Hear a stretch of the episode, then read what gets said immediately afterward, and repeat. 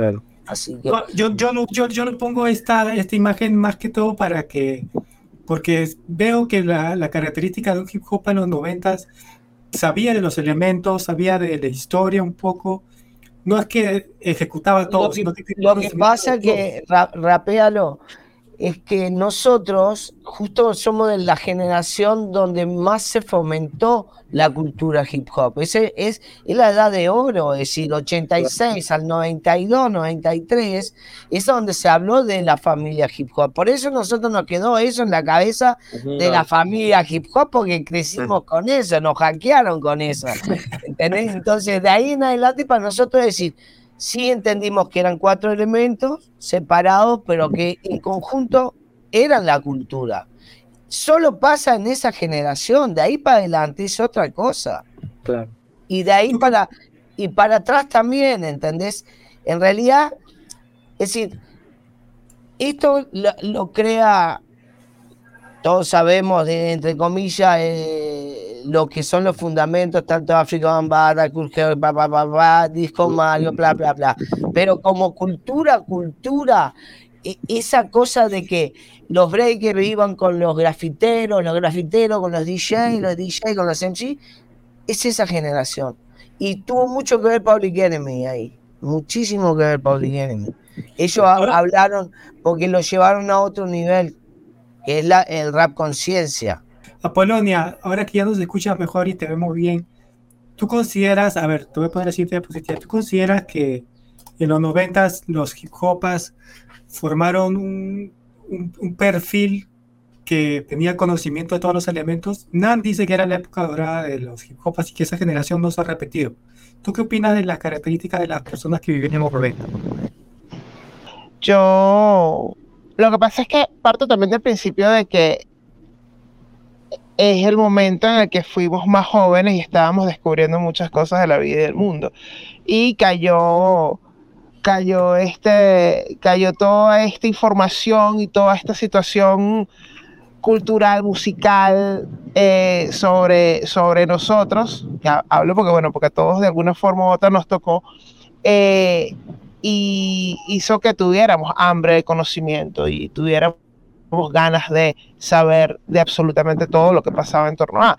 Eh, sí creo, sí creo que es así, creo que, o sea, que es que comparto muchas opiniones de lo, que viene, de lo que vienen conversando, lo, lo viví tal cual, así, o sea, para mí fue súper importante cuando no vivía aquí en, Venezuela todavía, de vuelta en los 90, o sea, yo crecí con Joan TV Raps y era, o sea, mi mamá me castigaba, cerraba la puerta de la sala, era mi castigo, no vas a ver yo en TV Raps hoy, pues, y era así, para mí eso era como que, no sé, como que me quitaran un brazo. ¿En dónde, en dónde eh? Porque ese, eh, ese programa no iba a Sudamérica.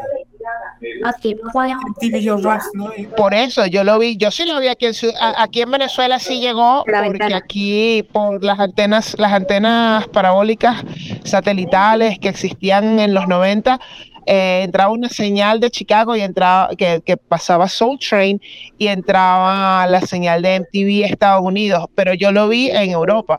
De hecho, yo MTV Reps es un programa creado por una mujer francesa. Eso es algo que hay que, entender. Eh, que, nace, de hecho, por su conexión con el graffiti en Nueva York, con, con, con Dundee y, que de ahí ella creó este fenómeno con Five Freddy y que se, y que se derivó en lo que fue después eh, la versión semanal con, con Ed Loba y... Ay, se me fue Dr. Dre. Em, exacto, con, con Dre, con Dr. Dre, que era el Dr. Dre de ese entonces. Para desarrollarse el graffiti en el DJ, en el rap, eh, cualquier elemento de los 90, un emprendimiento de una tienda, lo que sea, había que tener conocimiento de las cosas. Nan dijo que es la única generación que ha desarrollado con más ganas del conocimiento. La siguiente generación podría desarrollar los elementos con poco conocimiento o que o yo, importante... De hecho, es lo que sucede, es lo que ha venido sucediendo. O sea, tú ves una desvinculación entre los elementos en generaciones un poco más jóvenes y que hoy en día yo siento, no sé cómo es en los demás países, pero por lo menos aquí en Venezuela se está haciendo un esfuerzo, siento yo, de, de que los, los breakers vayan a los eventos de rap, de que si hay un evento de graffiti, una exposición o lo que sea, se lleguen gente de otros elementos que no, que no sea la escritura, eh, que se apoyen más los eventos de DJ. Aquí el, el, elemento más escaso siempre es el de DJ. Eh, pero compensamos con una cantidad de productores musicales este, bien interesantes. Y yo siento que eso en este momento por lo menos aquí donde yo estoy, se está gestando de una manera diferente. Un momento que era casi como un apartheid, era, segregacional, así como que los b-boys, las b-girls no se mezclan con los raperos, los raperos no se mezclan con los DJs, los DJs no se mezclan con los escritores de graffiti. Este, y era bien incómodo porque entonces habíamos personajes como yo, que vemos varios así aquí en, en, en la ciudad, que nos movíamos como peces en todas esas peceras y nos preguntamos, pero ¿por qué ustedes no se hablan? ¿Por qué ustedes no se saludan? ¿Por qué ustedes no se integran? ¿Por qué ustedes no entienden que están siendo bien pendejos segregándose? Y, Le voy a preguntar. Y eso yo creo, y creo que en parte eso puede ser incluso culpa de nosotros mismos. De, por, por aquello que decía Yalsi, que de repente uno no compartía un mixtape, uno no compartía la información fresca, sino con los tres, cuatro gatos que están alrededor de uno. Eh, quizás eso tiene mucho que ver también. De alguna forma u otra fomentamos esa segregación intercultural eh, que, se ha vivido. Pero antes de que alguien responda, les pongo una línea de tiempo adicional que nos va a poner más en contexto antes de responder eso, porque me parece importante mencionar algunas cosas que sucedieron en ese tiempo. Obviamente son hechos aislados, eh, y si alguien que está viendo este video quiere añadir algo más eh, en la línea de tiempo, pongan en los comentarios. En tal año pasó esto en mi país, en tal año pasó esto. Por ejemplo, en, los, en el 88 se lanza la primera canción de rap, entre comillas, en Chile. En el 89 se lanza el Madrid Hip Hop, que sería el primer disco de hip hop rap no, no capi. Sí, el primero importante. Sí. En el 92 tú lanzas el primer fanzine Sí, digamos, no es el primer fanzine, sino la primera, el primero que tiene un formato revista. Fanzines ya habían de años desde los ¿Cuál es el nombre? Eh, Game Over. Game Over, ¿verdad? En 96 y 97 puse de referencias a Autorius y, Tupac porque es un hecho que, que, engloba a mucha gente y es como que, no un antes y un después, pero es alguien que, que todo el mundo se puede identificar con esa fecha. Entonces son estos hechos que y pueden haber más, por eso digo, si alguien quiere agregar, pongan en los comentarios falta esto. No, tengo un montón para agregarte, pero... no, pero es para ponernos en contexto, para ponernos en línea. Todo esto que ven se da porque la gente tiene conocimiento del hip hop, de los elementos, y, buscan promover el hip hop. Creo que te falta, sí, bueno, está, lo tenés ahí, a tal vez, sí. Ese, ese cambio, el cambio ahí de, de la música West Coast entonces, entonces es, fundamental, hay un quiebre en, la, en, la parte de, cómo ver eh, la industria musical. Es decir, mejor dicho, creo que la industria musical con el West Coast entra a, jugar, porque anteriormente todo era independiente realmente después del 91 la industria empieza a entender qué era el hip hop y qué era lo que quería del hip hop. Y creo que es fundamental eso el West Coast. Es decir, todo Dr. Dre es fundamental en, en esa industria musical, por ejemplo. Si hoy en día, bueno, si tú ves la línea tipo de los 90, todo involucrado en elementos en general. ¿Por qué hoy en día hay que buscar, hacer esfuerzos para que se integren? Ahí cada uno puede comentar algo, pero Apolonia, ¿tú crees que ¿Hubo algo que se cometió un error en esta época para que se, después se separen o es normal que se haya separado por cosa del, del avance natural de las cosas? Yo creo que tuvo mucho que ver a que entendamos que por mucho tiempo la manera como, como se percibía la cultura hip hop venía obviamente determinada de donde se estaba creando con con mayor eficacia o con mayor eficiencia, que era básicamente Estados Unidos. Las personas alrededor del mundo que se abocaban a la cultura hip hop se medían por medio de las cosas que estaban pasando en Estados Unidos. Todavía no había ese concepto de vamos a hacer a gran escala nosotros nuestra interpretación de la, de la cultura desde lo que somos en cada uno de nuestros países, ciudades, espacios, etcétera. Eso por ahí. O sea, todo el mundo sabe lo que pasó con el West Coast y el East Coast, la costa este, costa oeste, Tupac, Big y tal, no sé qué, pero mucha gente no sabe lo que pasó en su país en, en esos momentos de, de la historia de, de, la construcción de la cultura hip hop. Entonces, este, adoptamos muchas maneras eh, foráneas con, porque era una cultura muy joven en ese momento para acá, adoptamos todas estas, estas maneras, no las adaptamos a los que somos nosotros eh, en ese momento, porque estábamos aprendiendo y, y nos hicimos nichos. O sea, nos, nos, metimos en un cuartico cada quien y cada quien cerró la puerta. Siento yo que ese pudo haber sido el error. Eh, porque también los baches de información son importantes de, de para entender esto. El hecho de que a nosotros no nos llegara toda la información de manera fluida, como iba sucediendo realmente en esos lugares de donde nos llegaba la, la información de Nueva York, de um, Chicago, de Los Ángeles, como sea, hacía que bueno que uno tuviera que uno tuviera huecos en la narrativa y no y no supiera de repente que una cosa estaba tan entretejida y enlazada con la otra. Yo creo que eso es parte de, del por qué después existió o existe esta segregación entre los elementos del hip hop eh, en Latinoamérica y debo acotar que, que, no es un fenómeno único de Latinoamérica. Yo esto lo he conversado con, con colegas um, de, de, varios países africanos y me dicen exactamente lo mismo. El rap obviamente es una preponderancia por el alcance que tiene, porque tiene toda una industria musical atrás que lo empieza a empujar. Um, el graffiti tiene todo su carácter under, los DJs eh, son más reconocidos por, por las fiestas y es como otro ámbito, eh, como mucho más adulto también, etcétera. Y, y el breaking, bueno, el breaking estaba ahí como entre todas esas aguas, pero tratando de hacer su propio río. Entonces, este, yo creo que, que es un fenómeno que la cultura hip hop en líneas generales a nivel eh, internacional ha traído consigo. Esos baches de información hacen que no tengamos la línea del tiempo eh, a tiempo, valga la redundancia, y que nos, que nos hiciéramos películas propias de cómo era la vuelta. Al final era eso, nosotros nos hacíamos nuestra propia película de cómo eran las cosas o cómo figurábamos que vivían esas cosas en otros lugares del mundo. Hasta que descubrimos nuestra autonomía. Comparto lo que dice Apolonia de que sí, nosotros no, nos hacíamos nuestra propia historia de lo que era la cultura.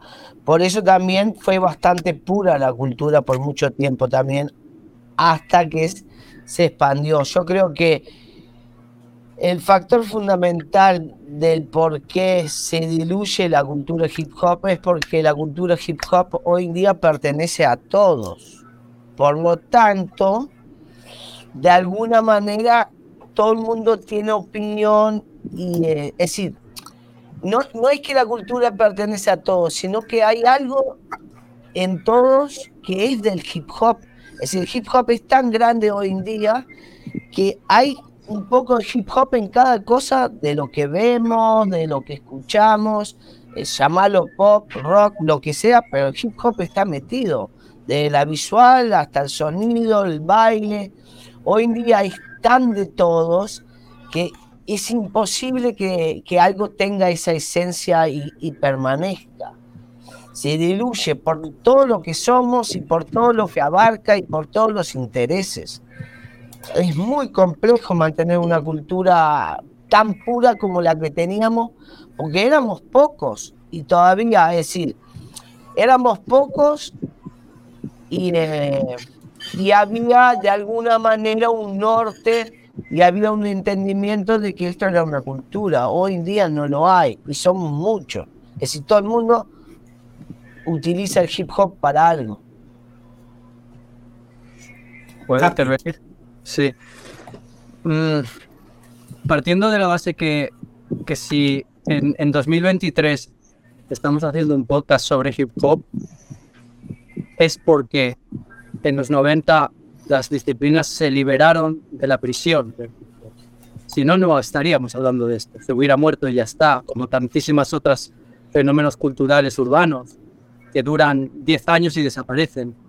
Es decir, el hip hop en sí lo que hizo fue aprisionar unas disciplinas artísticas eh, y como dicen Nan, nosotros mismos nos montamos unas normativas, no estaban escritas, y hasta que no aprendimos a romperlas, no pudo evolucionar. Este, esta es mi visión. Yo, yo, yo agradezco muchísimo haber vivido la, la, la ruptura, más que apenarme por ello, porque vi como los b-boys pudieron llegar a un ámbito profesional que era imposible cuando éramos b-boys de hip hop.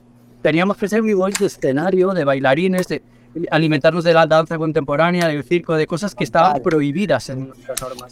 El graffiti igual, el graffiti en cuanto empezamos a dejar entrar a gente que no escuchaba rap ni que bailaba break, empezamos a ver graffiti de otro nivel es que, también nosotros alguna vez fuimos nuevos. Que la gente se olvida de eso también. Todos en algún momento fuimos esa persona, ay, ¿y esto qué es? Me encanta, quiero formar parte.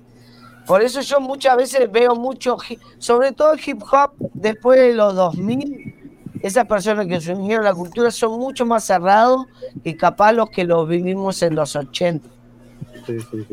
Y te digo otra cosa, yo he conocido gente que ha entrado en los 10, ¿no? En la, primera década de, de, los 2000, que ha entrado, por ejemplo, por, por, la música y ha acabado bailando break y pintando graffiti.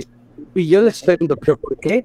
¿Qué te ha impulsado a, a unir los elementos cuando claramente cada uno tiene su propia identidad y su propio camino? Y más en los 2000, aquí, en, aquí al menos en Barcelona, pero se sigue haciendo. claro, o sea, hay, hay gente que lo conecta, como, como decía Polonia, en, que está porque por un propio interés de, la, de búsqueda de la cultura, gente que no ha vivido lo nuestro porque solo tiene 20 años, y dice, oh, pero esto es mucho más interesante, que supongo que es lo que nos pasaba a nosotros cuando en los 90 nosotros estábamos en la última onda viendo que hacían Butan Plan y que yo qué sé, y, teníamos amigos que se, que se con pantalones acampanados de los años 70 y no entendían por qué se iban tan atrás.